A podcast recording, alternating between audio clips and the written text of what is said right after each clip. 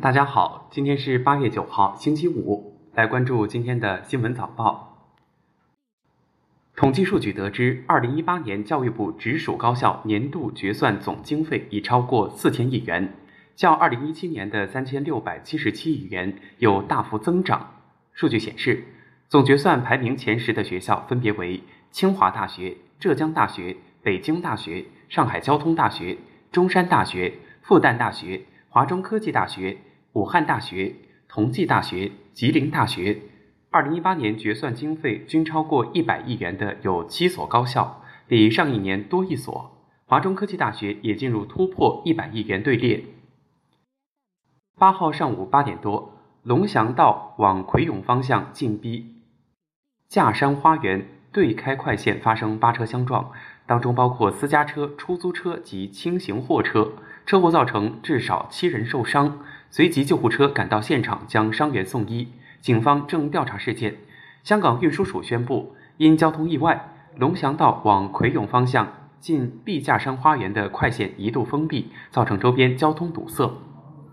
二零一九年八月五号二十一时许，我市警方接报海湾公园发生一起命案，警方高度重视，迅速启动命案侦破机制，由刑侦支队。由刑侦支队牵头相关部门成立专案组，全力展开侦查。经查，死者为陈某，女，三十二岁，福建三明人。经专案组全力攻坚，于八月七号凌晨，在位于思明区塔普西里的住处内，成功将犯罪嫌疑人邓某忠，男，六十三岁，福建三明人抓获归案。目前案件正在进一步侦办中。八号，华为发布全球产业展望。GIV at 二零二五，基于对交通、零售、金融、制造、航空等十七个重点行业的案例研究，并结合定量数据预测，进一步提出了面向二零二五的十大趋势：一、全球百分之十四的家庭将拥有自己的机器人管家；二、采用 VR、AR 技术的企业将增长到百分之十；三、智能个人终端助理将覆盖百分之九十的人口；四。C-V2X 蜂窝车联网技术将嵌入到全球百分之十五的车辆。五，每万名制造业员工将与一百零三个机器人共同工作。六，百分之九十七的大企业将采用 AI。七，企业的数据利用率将达百分之八十六。八，全球所有企业都将使用云技术，而基于云技术的使用应用使用率将达到百分之八十五。九，二零二五年。全球将部署六百五十万五 G 基站，服务于二十八亿用户，百分之五十八的人口将享有五 G 服务。十，全球年储存数据量将高达一百零八 ZB。今年第九号台风利奇马七号升级为超强台风，预计十号白天将在浙江中北部一带沿海登陆，也有可能在浙江近岸海面北上。利奇马登陆后将北上，除了其本身带来的强风雨，十号以后它将和冷空气结合，风雨影响及波及面都很大。华东、华北等地的七省二市面临强风雨侵袭。八到十一号，台湾、福建北部、浙江、上海、江苏、山东中南、中东部、河北东部、辽宁中南部等地将自南向北先后有强降雨，部分地区有暴雨和大暴雨。台湾岛中部、浙江东部局地特大暴雨，过程累计降雨量一般有一百到二百五十毫米；浙江东部三百到五百毫米，台湾岛中部甚至可以达到五百毫米以上。据江西应急管理官方微博消息，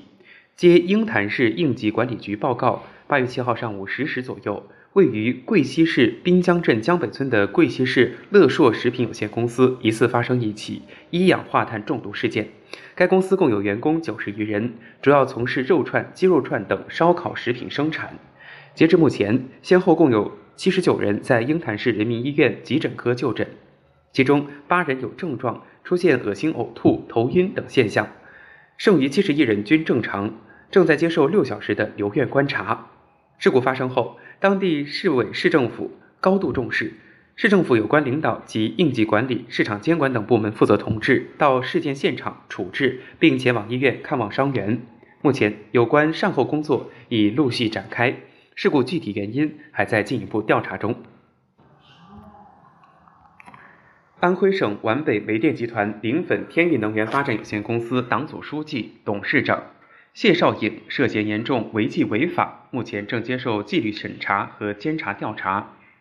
据应急管理部消息，近日，应急管理部会同工业和信息化部、自然资源部、交通运输部、水利部、农业农村部、卫生健康委、统计局、气象局、银保监会、粮食和储备局、林草局。中央军委联合参谋部和政治工作部、红十字总会、中国国家铁路集团有限公司等部门和单位对2019年7月全国自然灾害情况进行了会商分析。经核定，七月份我国自然灾害以洪涝、地质灾害和台风为主，干旱、风暴和地震等灾害也有不同程度发生。各种自然灾害共造成全国二千五百零一点九万人次受灾，一百五十人。一百五十四人死亡，三十一人失踪，一百三十三点四万人次紧急转移安置，二点六万间房屋倒塌，三点三万间严重损坏，一点六亿万间一般损坏，农作物受灾面积三千一百九十一点五千公顷，其中绝收四百二十九点七千公顷，直接经济损失五百六十五点七亿元。总的看，七月份全国自然灾害灾情较近五年均值偏轻。其中，因灾死亡、失踪人口、倒塌房屋数量和直接经济损失分别减少百分之四十七、百分之七十九和百分之五十三。八月八号电，据海关总署网站八号消息，据海关统计，今年前七个月，我国货物贸易进出口总值十七点四亿万亿元人民币，比去年同期增长百分之四点二，其中。出口九点四八万亿元，增长百分之六点七；进口七点九三万亿元，增长百分之一点三；贸易顺差一点五五万亿元，扩大百分之四十七点四。七月份，我国进出口总值二点七四万亿元，增长百分之五点七，其中出口一点五三万亿元，增长百分之十点三；进口一点。二一万亿元，增长百分之零点四，贸易顺差三千一百零二点六亿元，扩大百分之七十九。八月八号，中国移动在港交所发布二零一九上半年业绩报告，中国移动上半年营运收入为人民币三千八百九十四亿元，下降百分之六点零，主业业务通信服务收入下降百分之一点三。更为严峻的是，中国移动的净利润率数据，上半年中国移动。利率为人民币五百六十一亿元，同比下降百分之十四点六。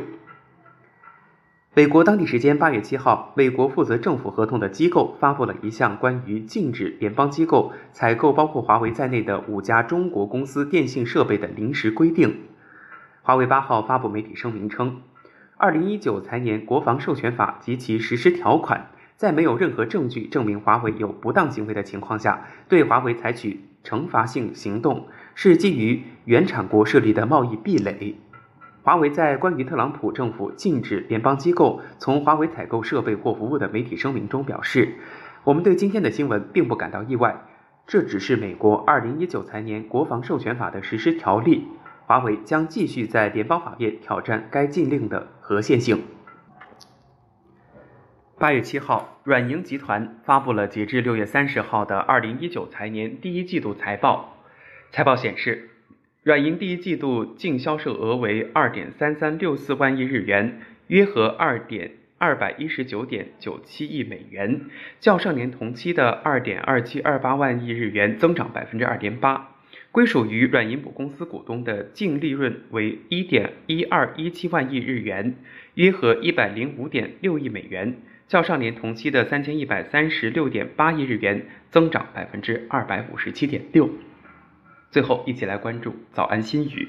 世间之事有难有易，有成功也会有失败。事情能否成功，不在于事情的难易，而在于你是否付出努力。